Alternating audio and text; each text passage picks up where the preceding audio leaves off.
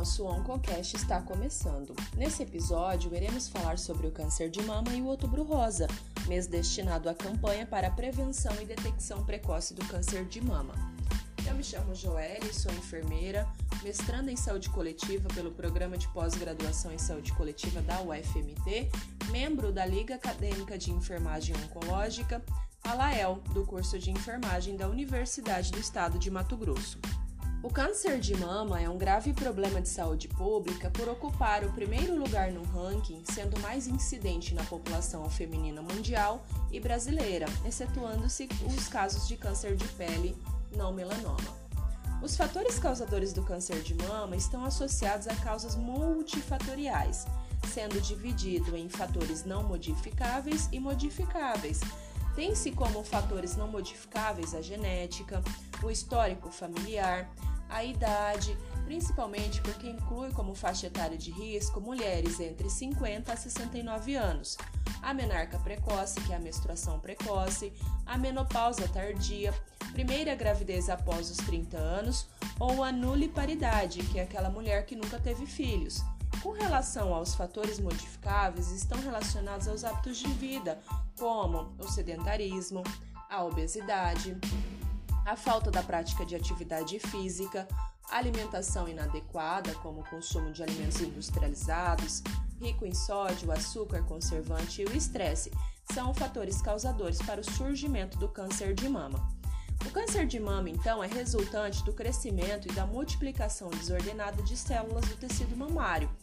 Possui como sinais e sintomas mais comum o surgimento de nódulo, que no geral apresenta-se indolor, duro e com formato irregular. Sintomas como edema, que é o inchaço da mama, retração cutânea, que é aquela pele rugosa com aspecto de casca de laranja, podem estar presentes. A mastalgia, inversão e ulceração do mamilo, presença de secreção unilateral e espontânea devem ser investigados. Ações de promoção da saúde, como a adoção de prática de hábitos de vida saudáveis, é fundamental para prevenir não somente o câncer de mama, mas também outros tipos de cânceres. Além da prevenção, é essencial a detecção precoce, que pode ser realizada por meio do exame clínico das mamas, que consiste na inspeção e palpação das mamas e linfonodos na região da axila. Este exame deverá ser realizado por um profissional capacitado.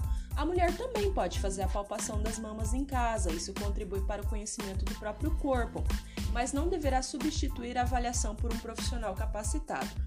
Além do exame clínico das mamas, utiliza-se de exames de imagem, como a ultrassonografia e a mamografia. O INCA e o Ministério da Saúde recomendam a realização da mamografia para mulheres com idade entre 50 e 69 anos. Caso tenha histórico de câncer de mama na família, ela deverá iniciar o rastreamento a partir dos 35 anos de idade.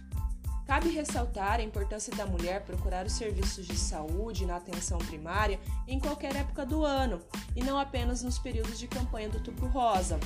Assim como é importante os profissionais de saúde enfatizar as ações de promoção à saúde com atividades educativas.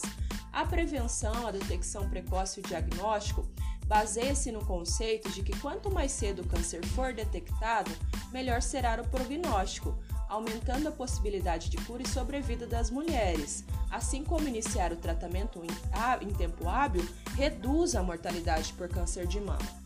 Os tipos de tratamentos mais são a cirurgia, ou seja, a mastectomia, que pode ser parcial ou total, a radioterapia ou a quimioterapia, pode ser tratamento isolado ou combinados. Com isso, me despeço com a frase: prevenir é uma das melhores formas de lutar contra o câncer de mama. Mais um episódio do OncoCast está chegando ao fim. Obrigada a todos e até a próxima!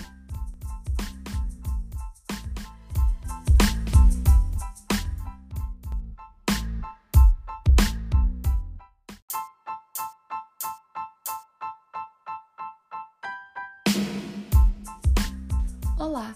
O nosso OncoCast está começando.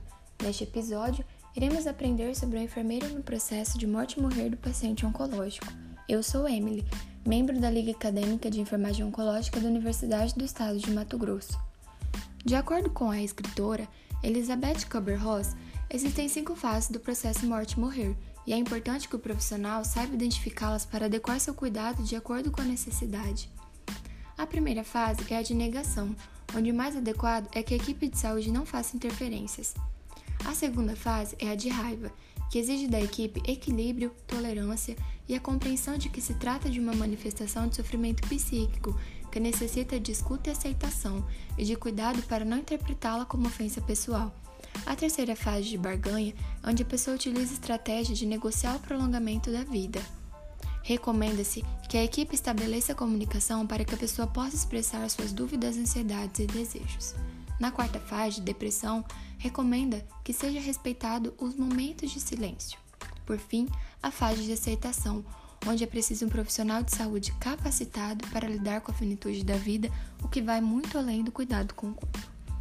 A maioria dos profissionais apresenta dificuldade não só em gerir os sinais e sintomas dos pacientes em final de vida, mas também de decidir quais cuidados devem ser mantidos ou retirados, porque todos são considerados fúteis, além de sentirem dificuldade em confortar não somente o paciente no seu processo de terminalidade, mas também a família diante do seu óbito. Grande parte das equipes não sabe como se portar diante dessa situação. Quanto à espiritualidade, se bem trabalhada, ela auxilia o indivíduo a superar momentos difíceis, e no âmbito desses cuidados, é de grande relevância para a aceitação e a busca do significado na vida diante da proximidade da morte. Por outro lado, é uma barreira, pois existe medo de ofender ou impor suas crenças. Com relação aos achados nas pesquisas, constatou-se que há uma preocupação por parte dos profissionais em promover qualidade e de vida do paciente com uma doença considerada sem possibilidades terapêuticas de cura. Assim, ressalta-se a importância de implementar cuidados paliativos, os quais são inseridos quando a medicina tradicional não apresenta mais opções para atingir a cura de determinada patologia. Esses cuidados têm como princípios promover o alívio da dor e outros sintomas desagradáveis, afirmar a vida e considerar a morte como um processo normal da vida, não acelerar nem adiar a morte, integrar os aspectos psicológicos e espirituais no cuidado ao paciente, oferecer um sistema de suporte que possibilite o paciente viver tão ativamente quanto possível até o momento da sua morte. Quando o enfermeiro consegue lidar com suas angústias e emoções, ele aprende a construir estratégias. São essas estratégias praticar esportes, trocar experiências entre outros profissionais, fazer uma capacitação institucional sobre o tema morte e processo de morrer, ter apoio psicológico de outros profissionais e da instituição, além de ter uma religião ou fé. Para concluir, nota-se que existe uma dificuldade de comunicação entre os próprios profissionais com os profissionais dos pacientes, com os profissionais dos familiares e percebe-se que há um adoecimento profissional diante desse cenário de sofrimento que é o paciente no final de vida e a necessidade de um preparo mais teórico e prático acerca desse tipo de atuação. Com isso, então eu me despeço. Um abraço e até o próximo episódio.